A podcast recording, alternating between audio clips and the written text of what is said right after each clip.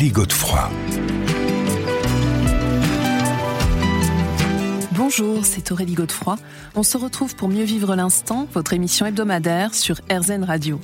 Avec nos invités, nous comprenons l'importance de se poser en conscience, de s'ancrer, de méditer, de mettre sur pause dans notre vie quotidienne pour mieux vivre les différentes problématiques que nous pouvons rencontrer, que ce soit au niveau personnel, professionnel ou encore émotionnel. Et j'ai l'immense bonheur d'accueillir aujourd'hui pour en parler le médecin et psychothérapeute Thierry Janssen. Mieux vivre l'instant, Aurélie Godefroy. Mieux vivre l'instant sur RZN Radio, avec donc aujourd'hui Thierry Janssen. Thierry Janssen, bonjour. Bonjour Aurélie.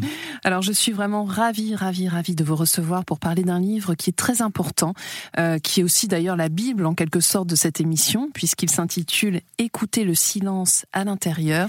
Quel beau titre Et c'est publié à l'Iconoclaste. Oui. Pourquoi vous avez voulu écrire sur le silence? Parce que ça doit faire peur à un écrivain d'écrire sur le Oui. silence. Euh, oui, effectivement. D'ailleurs, euh, il m'a fallu pratiquement cinq ans pour, euh, pour arriver à, écrire ce livre. En fait, ça, part d'une expérience que j'ai faite en 2012, euh, l'année de mes 50 ans. Et je- j'étais en train d'écrire une chronique pour Psychologie Magazine. Et comme souvent, je m'y étais pris un peu tard. C'était vraiment le dernier jour. Je devais rendre ma chronique. Donc j'essayais de me concentrer. J'étais assis à mon bureau et dans la rue, il y avait euh, un, un bruit de marteau-piqueur. Il y avait des travaux. Et toute mon attention était attirée par ce, par ce bruit. Et du coup, j'arrivais pas à écrire. J'étais très énervé. Je commençais à ruminer. Et je me suis dit, il faut, il faut, je vais pas y arriver. Il faut vraiment que je me calme.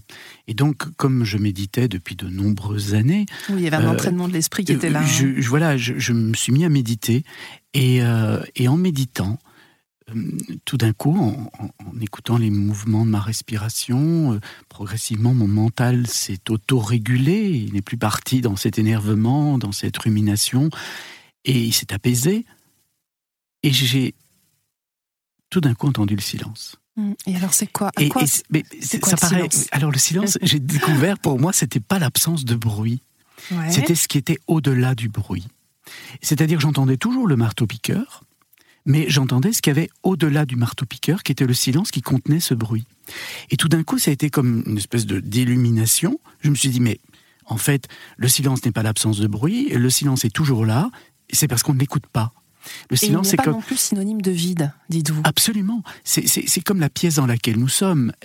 Elle est remplie de nous, nous sommes le bruit, mais quand nous partirons tout à l'heure, la pièce n'aura pas changé de nature et sa nature, elle est silencieuse. C'est l'écran de cinéma qui est blanc, sur lequel sont projetées les images, mais, mais euh, quand euh, le projecteur euh, s'arrête, eh bien l'écran est toujours aussi blanc. C'est le fond de la réalité pour moi, le silence. Je dis pour moi, j'ai découvert par la suite que c'était pour beaucoup de gens finalement qui avaient fait cette expérience du silence à l'intérieur. Et, et du coup, voilà, pour moi, ça a changé un truc énorme dans ma vie. Hein, Alors, vous allez nous raconter, puisque vous en avez fait ce, ce très beau livre, mais pourquoi est-ce que c'est si important d'écouter ce silence, Thierry Janssen? Mais parce que il est l'essence même de l'être. Euh, L'essence, c'est ce qui reste quand tout ce qui est volatile et superficiel est parti. Et, c'est ce qui reste tout au bout. C'est ce que nous sommes profondément. Euh, les bouddhistes parlent de vacuité, euh, mais la vacuité n'est pas un vide. euh, vide, c'est un vide rempli de tous les possibles qui sont encore non manifestés. Et dans ce silence, eh bien, il y a tout ce qui va se manifester et tout ce qui va mourir aussi, parce que c'est la nature ultime du réel. Et du coup, euh, c'est la nature de notre conscience. Je dis pas du mental qui pense, qui réfléchit, qui analyse, ou de la conscience intellectuelle. Je parle de cette pure conscience dont on parle dans les textes plus spirituels. La spiritualité étant, de mon point de vue, la, la science, la compréhension de la nature de la conscience. Mais justement, la pure conscience dont vous parlez, comment vous pourriez la définir? Elle est pure paix, pur silence, pur amour. Elle est pur amour parce qu'elle accueille tout ce qui est, elle constate ce qui est, elle est sans condition, elle est amour inconditionnel. Et d'ailleurs, quand on relit certains textes spirituels, on se rend compte que c'est de ça que l'on parle. Je, suis l'amour, je suis la paix, euh, je suis la vie, et je suis donc la joie. aussi parce que quand on est connecté à cette dimension de l'être euh, essentielle, il y a une joie. C'est le symptôme qui, surgit. Et c'est une joie sans objet, comme Spinoza en parlait si bien. Parce que je pense que beaucoup de gens ont fait cette expérience. C'est une expérience humaine. Mais, c'est la plus grande. C'est l'expérience mystique? Euh, complètement. Mais mystique, qu'est-ce que ça veut dire? Ça veut dire euh, mystikos, le mystère. C'est l'expérience du mystère de la vie. Et, vraiment, je comprends alors qu'on les autres qui ne, ne voient pas ça de cette manière-là parce qu'ils n'y ont jamais été ou n'ont pas eu l'opportunité de la connaître, cette expérience, ils vous trouvent illuminé. Mais c'est vrai que tout d'un coup, vous êtes éveillé parce qu'il y a quelque chose qui vous voyez au-delà des apparences, au-delà de ce brouhaha, de ce bavardage que nous sommes. Il y a l'essence de l'être, le Et silence. Nous y revenons dans un instant, Thierry Janssen. Mieux vivre l'instant Aurélie Godefroy. Mieux vivre l'instant sur RZN Radio avec donc aujourd'hui le psychothérapeute Thierry Janssen. Thierry Janssen avec qui nous parlons du silence, un beau sujet qui peut être aussi un peu compliqué, surtout quand on voit la société dans laquelle on évolue. Et c'est franchement pas facile de pouvoir expérimenter ce silence aujourd'hui, non? Oui, mais comme je le disais, euh, c'est pas l'absence de bruit, ce silence-là. Donc euh, on peut être dans le bruit. Ce qui compte, c'est d'être en contact avec cette dimension profonde qui est au fond de notre cœur, de notre conscience, qui est éveillée, qui est là, qui est présente au monde et qui constate le monde sans s'en offusquer, sans s'en énerver, sans s'en agacer, sans, le craindre non plus. Euh, c'est un espace intérieur. Alors évidemment, bon, quand on vit quelques éveils comme ça, euh, euh, un peu mystiques, comme vous le disiez Aurélie, on on a plus facile d'y retourner. Mais je pense que même si on n'a pas vécu ça, on peut cultiver euh, le chemin qui mène à cela. Mm. Et alors, ce qu'on peut dire aussi, c'est qu'on peut tous s'y mettre, parce que tout à l'heure, vous disiez justement que, en tant que méditant régulier, vous aviez pu accueillir ce bruit de marteau-piqueur, et c'est ce qui vous a aidé. Mais en fait, tout un chacun, on peut s'y mettre euh, n'importe quand. Et, et, je voudrais profiter qu'on est là ensemble pour démystifier d'abord la méditation, parce que pour beaucoup de gens, ça représente une sorte d'effort et un truc très mystérieux. Euh, personnellement, je n'aime pas les efforts, parce que comme j'essaie bien faire les choses, je m'épuise alors quand je suis dans l'effort. Mais euh, j'enseigne aujourd'hui une forme de méditation qui est très simple, qui est cette plongée dans le silence intérieur et dont j'ai découvert euh, par la suite que c'était la base même du tantrisme shivaïte du Cachemire. Mais en fait, euh, c'est vraiment très simple. Il ne s'agit pas de se mettre un quart d'heure en méditation le matin, le soir, de se forcer à faire le vide dans son esprit. D'ailleurs, c'est impossible de faire le vide dans sa pensée. La pensée, elle pense. Mm. Mais on peut regarder cette pensée en train de penser. Et, concrètement, alors, qu'est-ce que justement, ça donne? euh, je, je pense que ces plongées, il vaut mieux les faire régulièrement dans la journée, quelques minutes. Évidemment, au départ, quand on ne connaît pas tout à fait le chemin, on peut s'y adonner un peu plus profondément. Mais au départ, après, c'est quelque chose qui, même en vous parlant, j'entends ce silence et je me regarde. Je dis Thierry, ah, regarde-toi, là, tu es en train de t'emballer parce que tu, tu, veux absolument arriver à le dire en quelques minutes. Et, et on revient à soi, on respire, on écoute son silence intérieur, on se regarde, on se dit, il n'y a rien de grave, et je peux simplement dire que on peut le faire ensemble. Et en faisant ce, en ayant ce grand soupir, j'ai ouvert ma poitrine parce que c'est pas simplement une idée, c'est un vécu, c'est une expérience. Ça s'inscrit dans le corps. Ça hein, s'inscrit dans le corps. C'est tantrique. Je disais que cette tradition du tantrisme shivaïte du Cachemire, qu'est-ce que le tantra? C'est un ensemble, un corpus de pratiques méditatives et physiques qui ont donné le yoga, plus tard le qigong en Chine, euh, qui a fait que la spiritualité asiatique a gardé le corps comme central dans son expérience. Mais le tantra, c'est l'énergie de la conscience et la conscience de l'énergie. Donc, en détendant profondément profondément la poitrine, il y a quelque chose en nous qui s'ouvre, euh, mais pas simplement physiquement, psychiquement. Le mental s'apaise encore davantage, et du coup, la conscience peut juste regarder sans penser, sans s'énerver. Et puis on dit rien n'est grave, parce que tout est important, mais rien n'est grave. Mais on imagine que c'est quand même conseillé de le faire, en tout cas au début, un certain nombre peut-être de fois, une certaine durée, non, pour euh, acquérir l'automatisme. On a la preuve aujourd'hui en, en, neurosciences que notre cerveau est tellement conditionné à fonctionner dans son mode euh, de, pensée, hein, avec ce mental, avec cet appareil cognitif qui réfléchit sans arrêt et qui nous donne une identité. Hein. C'est parce que je pense tout le temps que j'ai l'impression d'exister en tant que moi. Hein. Et mais il faut donc pouvoir apprendre au cerveau à ne pas rentrer dans ce, dans ce conditionnement automatique qui se déclenche au quart de tour.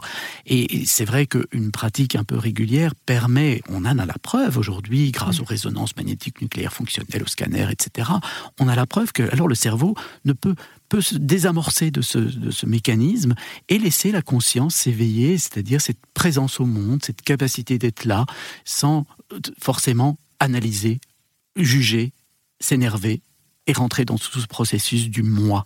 Et on touche alors ce que Jung appelait le soi. Hein. c'est l'essence de l'être, le, noyau de l'être, qui est pur silence, pure paix, pure présence au monde.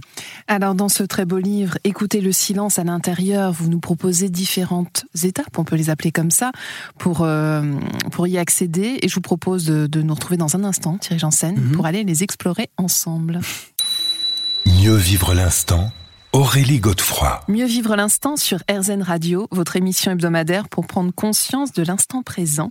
On se retrouve avec Thierry Janssen pour évoquer son livre Écoutez le silence à l'intérieur chez l'Iconoclaste. Alors Thierry, euh, ce qui était très généreux de votre part, c'est que vous nous donnez un espèce de mode d'emploi. En tout cas, vous nous indiquez différentes étapes à suivre pour plonger justement dans ce silence, parce que c'est pas toujours facile. Mm-hmm. Et euh, effectivement, j'ai noté que les premières étapes, c'était quand même constater et écouter. Oui, ben, en fait, euh, tout ça, moi, ça m'est venu au cours de cette fameuse euh, retraite que j'ai prise comme ça avant d'ouvrir l'école de la posture juste et où j'ai fait l'expérience de ce silence et puis j'ai essayé d'écrire à propos de ce silence et puis progressivement il y a une forme de pratique qui s'est qui s'est imposée. Mmh. Euh, mais une pratique très simple, comme je le disais là tout à l'heure.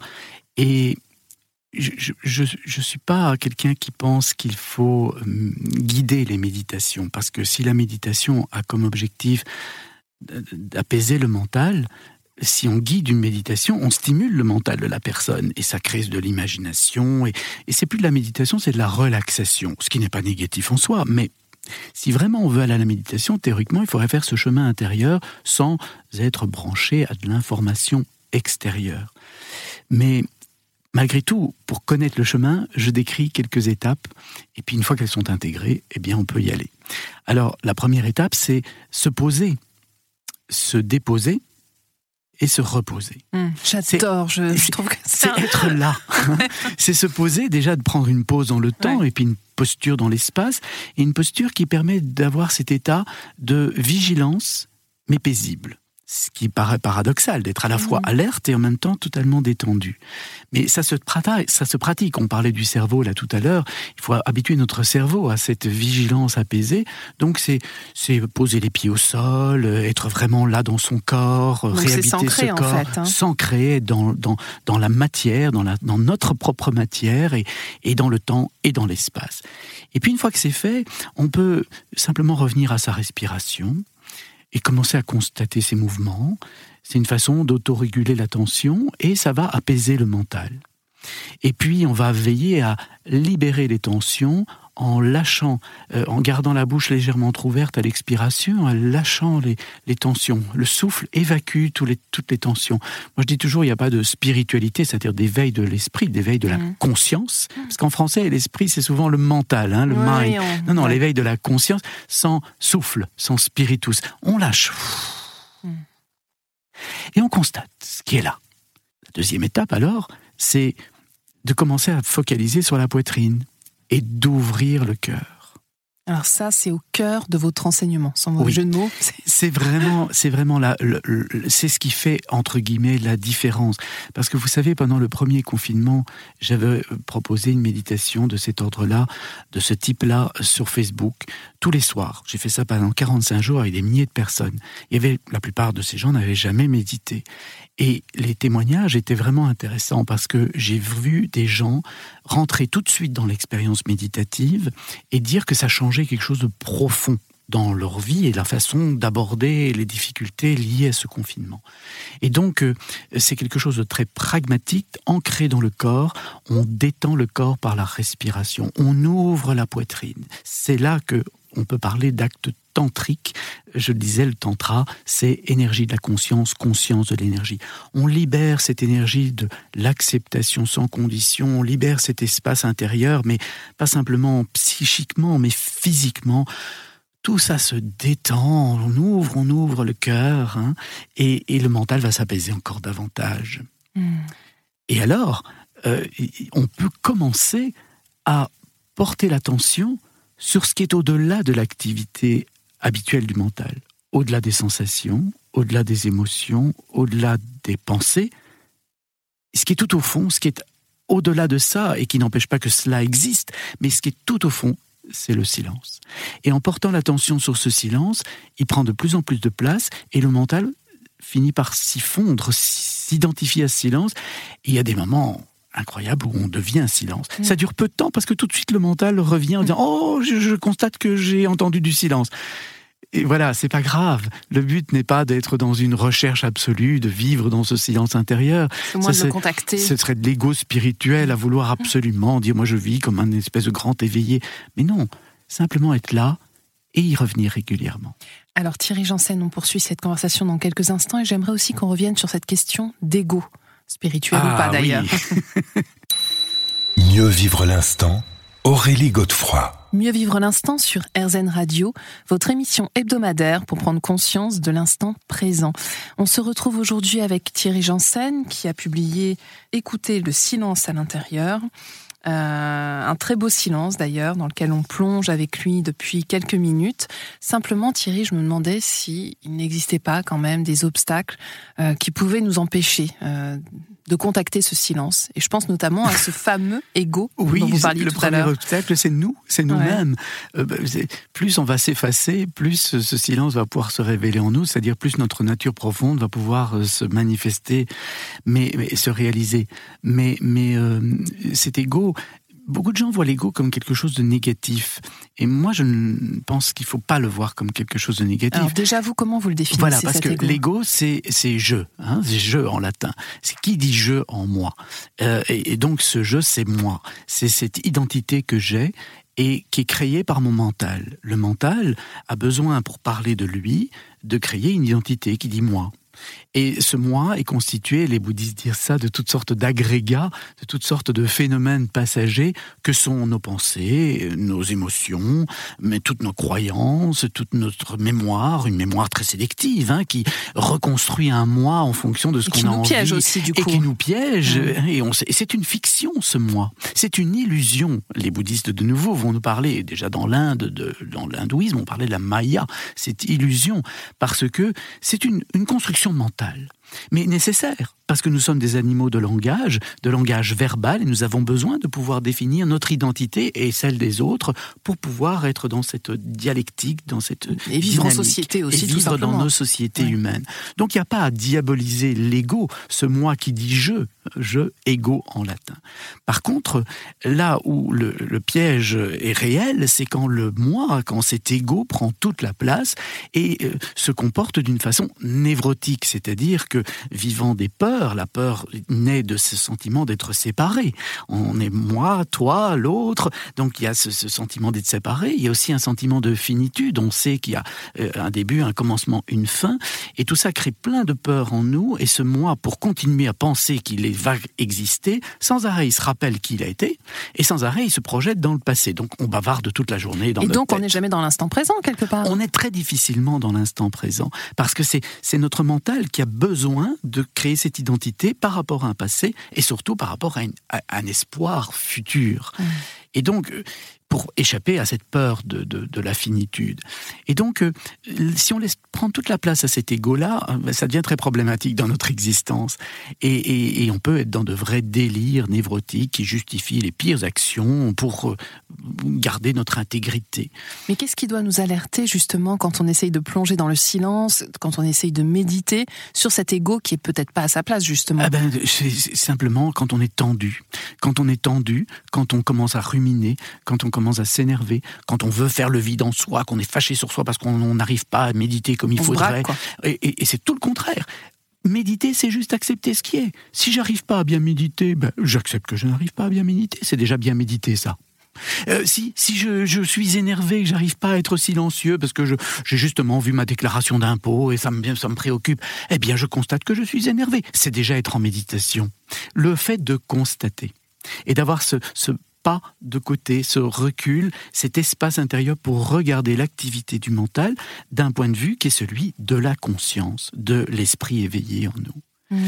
Et donc, euh, l'ego, il faut faire attention à cet ego spirituel qui veut, sous prétexte qu'on a une pratique de méditation, sous prétexte qu'on a un chemin spirituel, blablabla, bla, bla, bla, qui veut de la performance. Parce que c'est encore de l'ego qui veut s'identifier au bon pratiquant, à celui qui arrive à avoir des résultats. C'est tout le contraire. Parce que sans ça, on est dans le chemin et, le chemin ne peut pas se faire. Bien sûr, donc il faut vraiment être aussi tolérant vis-à-vis de nous-mêmes. Hein. Il faut le cœur ouvert dans l'acceptation inconditionnelle de ce qui est là, maintenant, ici. Alors dans les autres étapes, je vois choisir et s'individuer. Alors pour moi justement s'individuer, ça fait écho à l'ego et peut-être à Jung. Euh, oui, mais justement, et c'est là la beauté du travail de Jung, c'est que il a bien fait la différence entre l'individualisation et l'individuation. L'individualisation, c'est ce que nous faisons tous pendant la première partie de notre vie. On veut être une personne, un moi qui dit je, on s'individualise par rapport aux autres, sous-entendu, on essaye d'être mieux que les autres hein, pour quand même conforter notre place dans le jeu social, etc. Et, et c'est le règne de l'ego tout-puissant qui finit par devenir pathétique. Et puis à un moment donné, et Jung nous l'a si bien montré, c'est un peu la middle age crisis qu'on situe à 50 ans, qui arrive de plus en plus jeune aujourd'hui, où tout d'un coup on se rend compte que ce système ne fonctionne pas. Alors justement, pas le bonheur. Thierry Janssen, dans la prochaine partie de cette émission, on va voir pourquoi il ne fonctionne pas. Oui. Mieux vivre l'instant Aurélie Godefroy. Mieux vivre l'instant sur RZN Radio, votre émission hebdomadaire pour prendre conscience de l'instant présent, avec aujourd'hui le psychothérapeute Thierry Janssen. Alors Thierry, on évoquait la question de l'ego, de l'ego spirituel, de l'individualisation, de l'individuation. Euh, mais qu'est-ce que tout ça a à faire avec justement cette plongée dans le silence et cette pratique de la méditation? L'individuation, comme on avait commencé à en parler là tout à l'heure, c'est pas l'individualisation c'est vraiment cette prise de conscience que le fonctionnement de l'ego marche pas, euh, parce qu'il recrée régulièrement avec sa névrose euh, ce qu'il cherche à éviter, hein. mais il crée beaucoup de tensions, beaucoup de séparations, beaucoup de souffrances finalement. Et, à un moment donné, ce sont les crises de la vie d'ailleurs qui amènent à ça. On se pose des questions. On, se dit, bah, il faut peut-être changer les causes pour avoir d'autres effets. C'est à ça que nous invite une crise quelque part. Et du coup, euh, Jung disait que c'est plutôt vers l'âge de 50 ans, à la mi-vie, que ça commence à se produire. Moi, je constate que ça arrive chez des gens de plus en plus jeunes et c'est réjouissant. Euh, sans doute, les circonstances extérieures invitent à se poser des questions plus tôt, mais du coup, euh, à rentrer dans ce processus de devenir un individu pleinement affirmé, mais par rapport à notre essence profonde, mmh. par rapport à ce des conditionnements aussi. Exactement, par rapport à, ce qui est essentiel en nous. Et ce qui est essentiel en nous, c'est de pas défendre notre petite personne qui veut se positionner par rapport à d'autres petites personnes.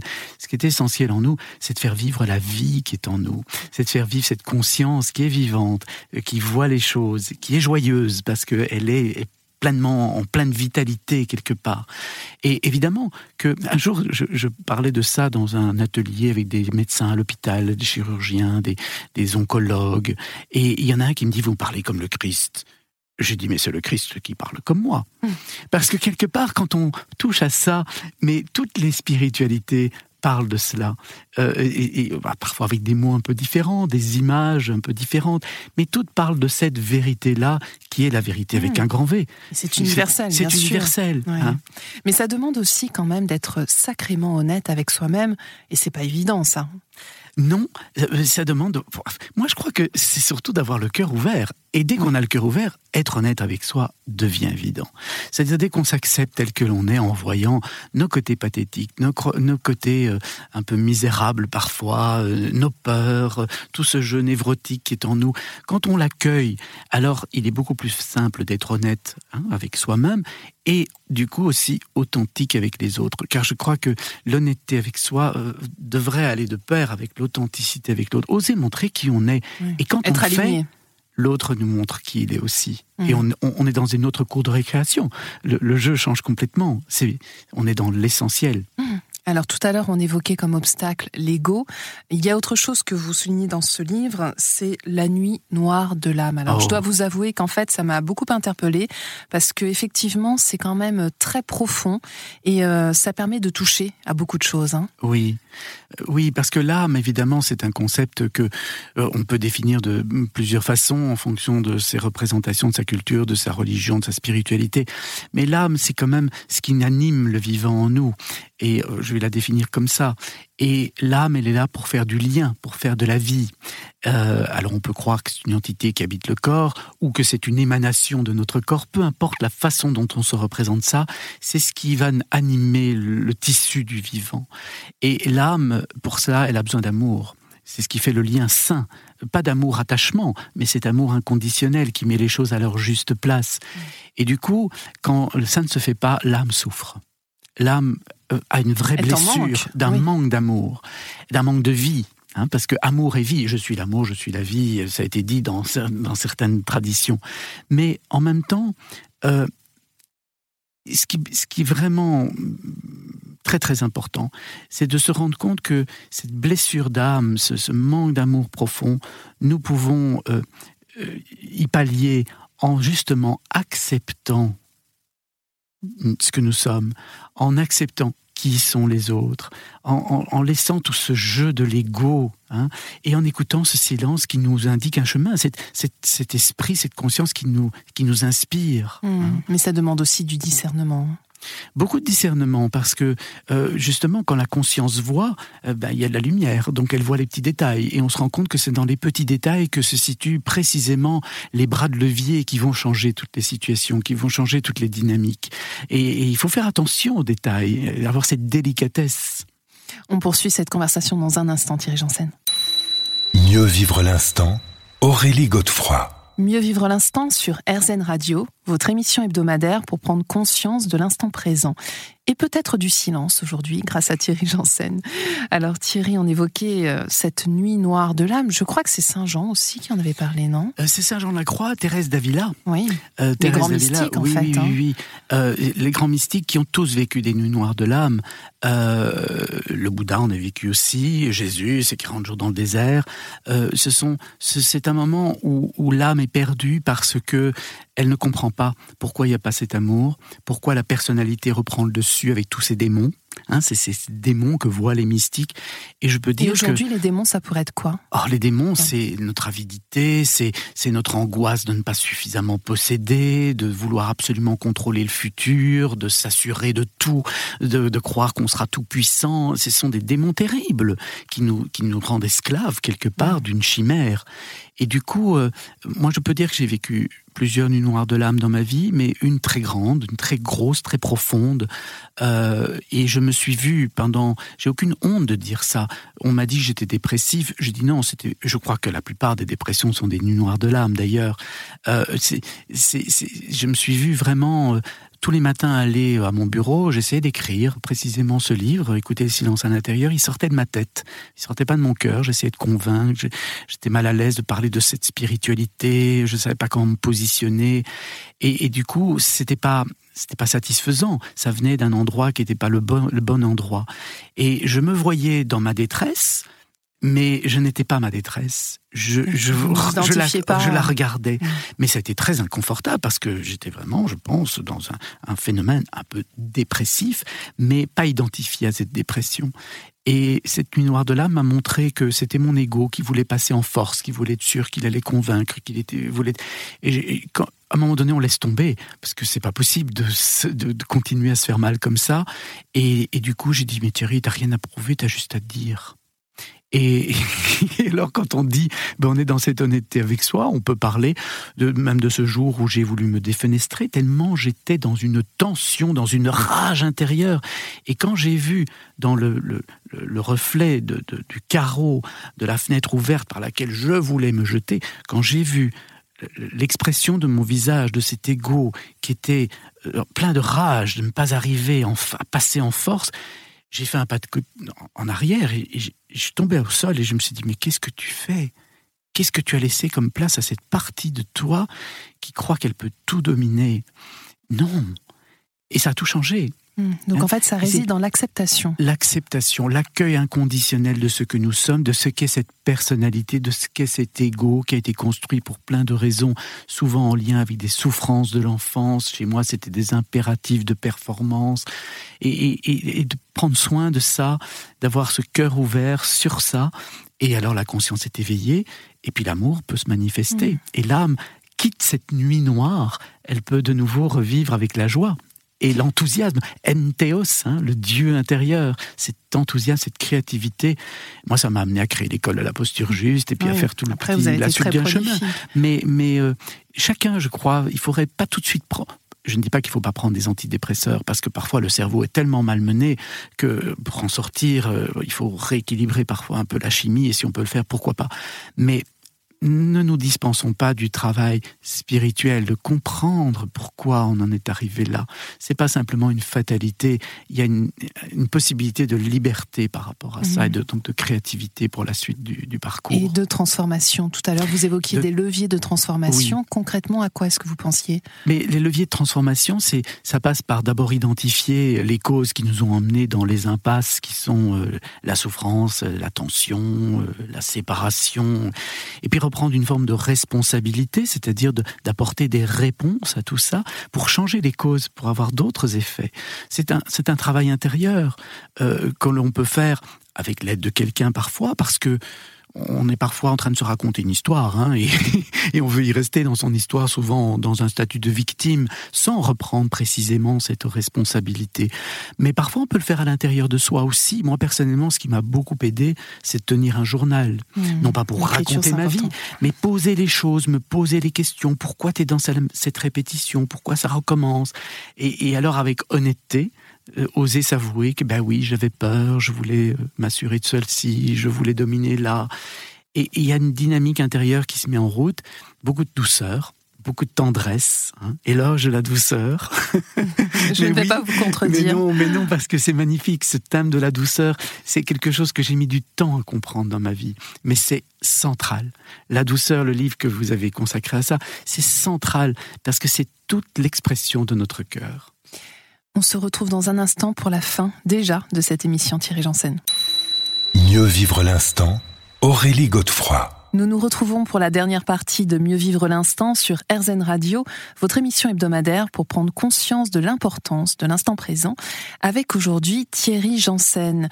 Alors Thierry, on arrive déjà au terme de, cet échange passionnant, et c'est vrai que j'aimerais qu'on reparte avec nos auditeurs, avec des, outils, quelques outils, hein, pour essayer justement de, bah de, se poser, comme vous le dites, de se reposer euh, je, ne mhm. connais plus vraiment l'ordre, c'est se déposer, se poser, se Je me dépose, je me repose. Et puis j'ouvre, j'ouvre le cœur et j'écoute le silence à l'intérieur. C'est sublime. Alors comment est-ce qu'on peut euh, y arriver? Comment vous pouvez nous y aider?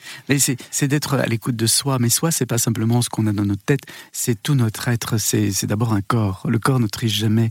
Donc c'est d'écouter nos tensions, c'est d'écouter nos agacements, notre fébrilité euh, et nos émotions qui se manifestent dans le corps. L'émotion est un phénomène corporel.